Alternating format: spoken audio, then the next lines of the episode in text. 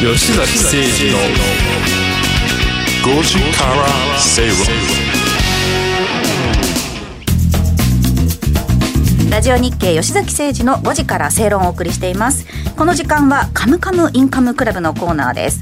このコーナーでは資産形成に重要なインカム投資をテーマに不動産や株式投資など投資商品の情報やニュースをご紹介していきます今日取り上げる話題はポートフォリオということで、まあ、マーケットとかに、ね、携わってると本当よく聞く単語だと思うんですけれども、今日このポートフォリオについて解説ということなんですね。人の名前じゃないですけど ポーね。トフォリオさんじゃないですね。ポートフォリオ違います違う 違いますかこれあの簡単にその言いますと現金預金株式債券不動産など投資家が保有している金融商品の一覧やその組み合わせの内容を指すそうですね。とい僕はねこのポートフォリオって言葉をね。ボビー・オロゴンから教えてもらいました。 ボビー・オロゴンはやっぱり株式とか相当すごくやってる男ででたまたままなんかあのネットの番組の企画でですね、一緒にした時に「おお天野はどなってるのポートフォリオ」 って、ええそうやって聞かれたのを思い出しますね。まあ、先月までうん一応この、えー時間あコーナーのえーテーマが不動産 DX のテーマでしたが、まあ、今月からはこのポートフォリオ、特にその中でもそのまあ後で出てくるインカムゲインとキャピタルゲインとかの話もしていこうかなっていうのが、まあ、今月のテーマなんだけど、まあ、ポートフォリオって、まあ、あのいろいろ例えば現金がとうんか不動産がとか、株式がとかっていうような、えー実具体的なその、資産あ金融商品の、えーのその分分配状況ううんんっていうのが、まあ、ポートフォリオのイメージ、はいで一方であアセあのもう一つ違うなんか似たような言葉としてアセットアロケーションっていう言葉があります、アロケーションね、はいまあ、なんかアアセットアロケーションってなんかあんまりいやアロケーションアロケーションっていううんすごいですけどそうですねアロケーショの方ンがアロケーションです聞きますねまあなんか違いは明確なのは資産のそのうん資産クラス、そのそうのん資産クラスにおけるその配分状況、うんまあ、どれぐらい、まあ、どこにどう置くみたいなこんこんなイメージあアロケーションロケーションですから、まあ、どう置くみたいなそんなイメージがアロああえっ、とじゃあポートフォリオは円グラフで分割されてる感じで、 あのアルケーションはこうあの振り分けてケーいくション振り分けみたいなそうですね、はいいうようなイメージで、まあ、捉えると、いえーいうような感じで思っていただければいいんじゃないかなというように思いますね。あのさっきの話にありましたそのボビー・オロゴンさんから天野さんのポートフォリオどうなってんのって聞かれたっていう話ですけど実際今どういういやポートフ俺ォリもオでねいらっしゃそるんなふうにあんまり考えてなくて、あのーふわーっと全部始めちゃってるから、あれですけど今自分のあれだと現金とその不動産とあの株式ちょうどね3分の13分の13分の1ぐらいです。へーこれってどうなんですかあの教科書によく出て くる3分の1法ってよく書いてあるけどなんかあんま面白みがない男みたいに言わないでくださいよ。意外と堅実でしたね堅実って言ったら不動産多いとかが堅実じゃないですか。そんなこといもやそんなない。ことないでバすよランスやっよく持ってらっしゃぱるよくね教科書本当に教科書によく出てくる感じそういう意味では僕初めて の現実初めての投資入門とかよく出てくるのが3分の13分の1どんだけバカにするんですか。 吉崎さんのポートフォリオ教えてくださいよ。僕はあの まあ不動産ねやっぱ専門とかね、得意にしてるので、まあ不動産絡みももちろん実物ちょのっとちょっと集め。集め実物の不動産、あるいはリート不動あ産ー不動産関連のそういうはい商品。あるいはそっちその系の ETF とかもありますし、まあもちろんもちろん株式、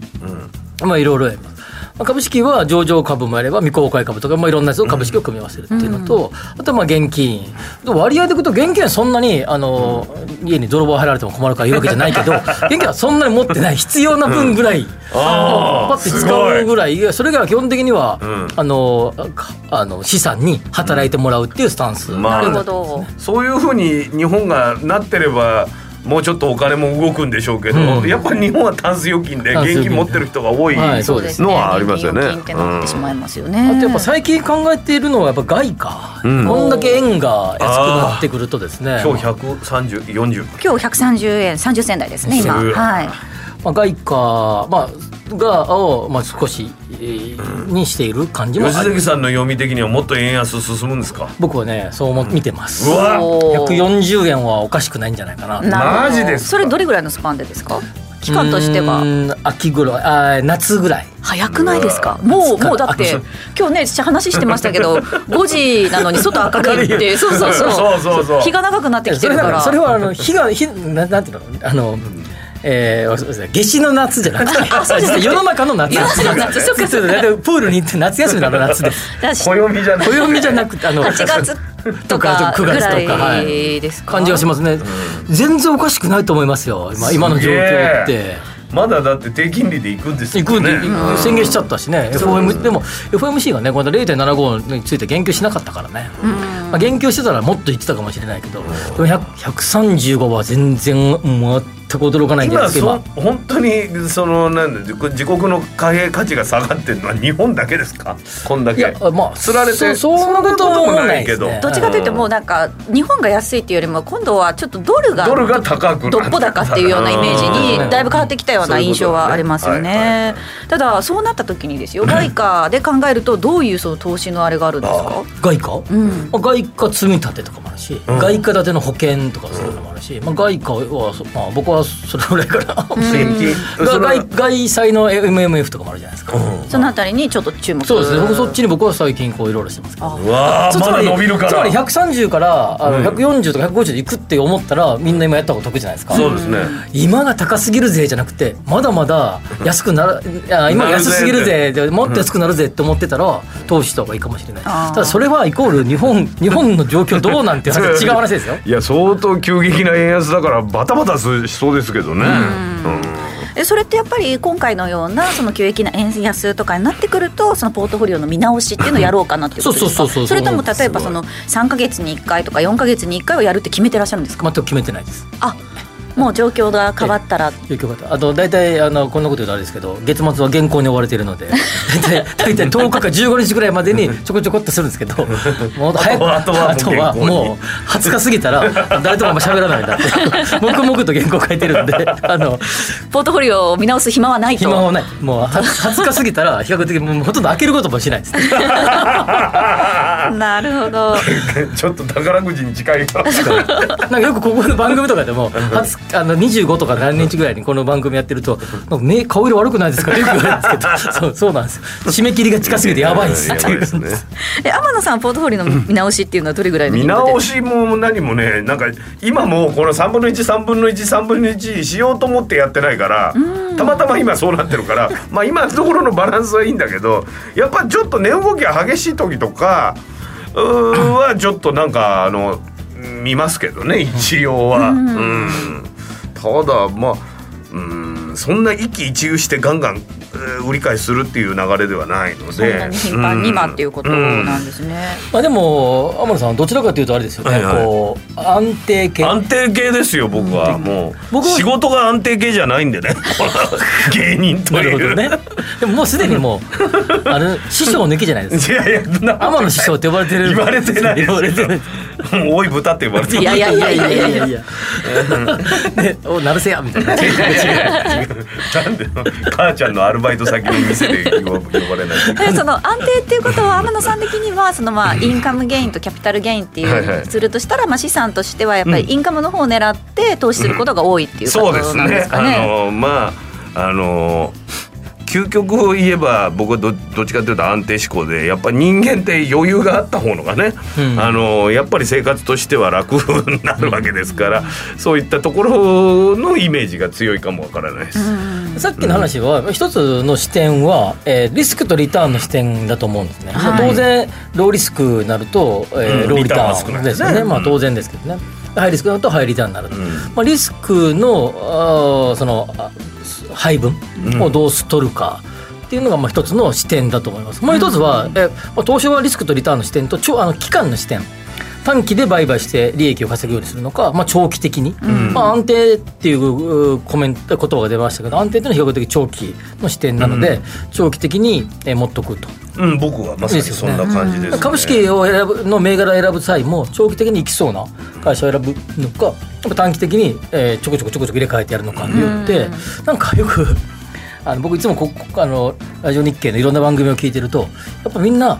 短期的にこれがちょっと来そうですよみたいな話をする、うんあれ比較的デイトレーダー的なデイトレーダー的なとかあるいは短期トレーダー的な方が多いけど、まあ、多くのリスナーの方々多くの投資のする方々特に初心者の方々は長期的な目線でやられる方がやっぱ多いと思うので、まあ、僕は比較的長期目線で考えるのがまあいいんじゃないかなと思いますけね、なるほど。あのツイッターの方でリエコタさんからいただきました。アマノッチは教科書のよう手堅いですね。やっぱりねやっぱ皆り長さ期でんねしそょう思うのかほならと。ほら相方が突飛な人だからね 私生活ぐらいはそうですね、まあ、長期投資というか、まあ、かなりその期間としてはあー長く見そうでてすということですよね。そういった中でその皆さんその不動産投資に関するポートフォリオの構築についてはどういうふうに見ていったらいいんですかね。まあ、まず先ほど言った短期でいくとこれはまず短期でいくと、えーまあ、あんまりやらないですけど、まあ買った物件、えー値上がりしそうな即売るうわーあそこにれは空港が怖いわ空港ができそうだとかねうんいち早く情報をキャッチしたとかして、そううん土地をパッと買っておいてそれを、まあえー転売するとかすると、まあ、短期的なキャピタルゲインが入ってくると。情報が一般的に公開される前にやったらダメようなわけでしょそういうまあ、のでも,、もその結構あるじゃないですかいっぱいあそこに何ができそう、インターチェンジがこの辺にできそうだとかねねこうああののねねリニアモーターカーでどうのこうの駅はここだとか駅がそこにできたら、ら急にその地価がパッと上がりますから、うん同じようにマンションもこれ値上がりしそうだっていう人を転売でっていう儲ける方もいらっしゃるただ不動産の場合は短期譲渡の場合は税金がかかり、えーと高い税金税率がかかりますから長期の場合は2割短期の場合は、えーあの駅駅分の4割かかりますかうわらーあざくっとですよ。そうそれまあいろいろまあさまざまな税制があるので、あのもうちょっといろいろ複雑ですけど、まあ、大雑把に言うと短期で言うと約4 5年以下は4割、えー長期5年を超えた分は2割の、えー譲渡益に対する税金がかかりますから、まあ、あんまり短期でやる人はいないんですよでその代わり不動産は、まあ、あの実物不動産の場合はインカムゲインっていう形で、えー賃料収入賃を、料家賃がはいちょこちょこちょこちょこね、うんこうコツコツコツコツと。安定してね安定して10万円賃料が入ってきてローンで8万払っていくとまあ2万円2が万プラスですからねまあ、そんな感じで、まあかえー収益を上げてる、だまあ、ご年配の方々やってらっしゃる方多いですよね、まあ、老後の、えー私的年金の代わりとして現物もあるわけだからやられてる方もで同じようにリートも、えー分配金がもらえますからその分配金が、えーまあ、大体3%から4%の利回りが入ってくるので、まあ、その分を稼ぐようにあの年、えー収益のプラスにするような形にされてる方は多いですよね。なるほどなやっぱりその、まあ、不動産でも先立つものがないとなかなかね不動産投資っていうのが できづらいなっていうところはあるんですけれどもね。物がね、まあでも不動産は基本的には実物不動産を買う場合はローンで買えますからね。あだからローンとその家賃のそのバランスで、さっきの差額みたいなのを確実に狙えるところを見つける、そういうことね。で空室ができたらその空室分はマイナスになりますから、んローンだけ払うことになっちゃうから。もうとんでもないですね、うんそれあはそうですよね。まあ一部屋しかなかったらそういうことですよね。まあ数多く持っておけばポ部屋部屋の中でポートフォリオをあの、たあの数の中でポートフォリオが組めますよねあ。ーなるほど自分の持っているその不動産資産の中の、はい、ポートフォリオをっていう組めるってことですよね。へとここがダメでもあ空室になってもあるいはここが家賃が下がってもここはちゃんと満室稼働してるから全体的に言えば十分だっていうリスクヘッジをしながヘッらジをできるはあいうこともできますなかなかねすごい高度なテクニックがいりそうな気とがしいやますいけやれどそもうあのでもそもそもリートなんてもそもそもそうじゃないですかそういうことをえやってくれてるわけやってですくよれねてるわけですよね、でアロケーションもしっかりとアセットクラスのアロケーションつまりえーっと住宅もあればオフィスもあればホテルもあったりとかそういうのでさらにそれを組み合わせていくと ETF なんかは、えーリートを組み合わせた ETF もありますから、えそれを個人でやってる人もいいんですか大金持ち大金持ちあれないよなそんあななかなかね個人じゃ難しいと思いますよ怖いお笑いで稼ぎまくって65 65ぐらいになったらアマビルを持アマっビてルをアマのビル2階森ビルだらけだもん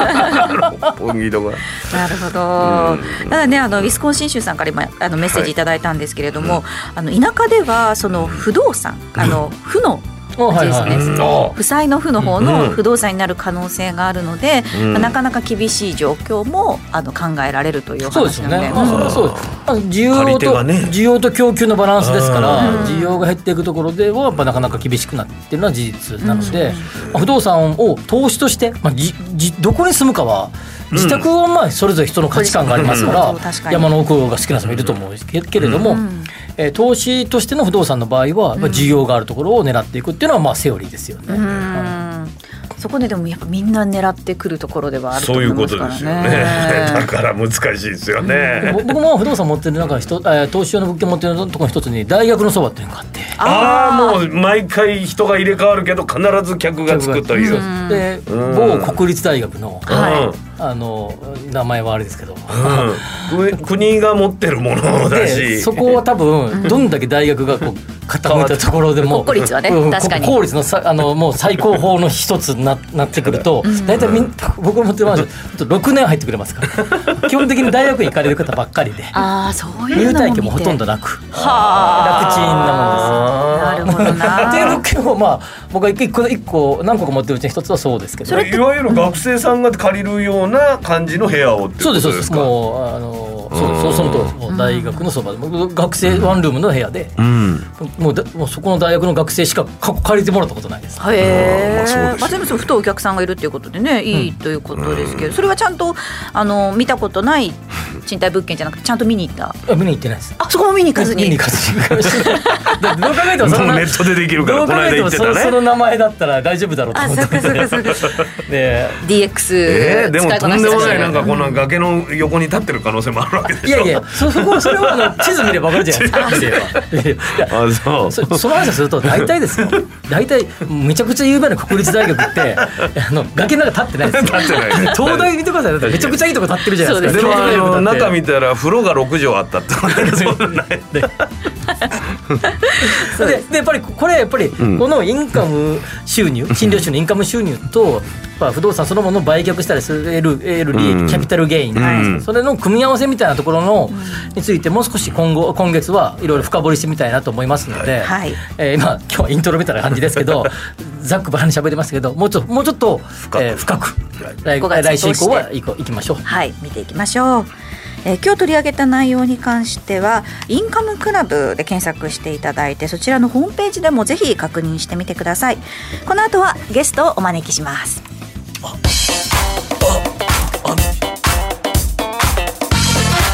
吉崎誠二の5時から正論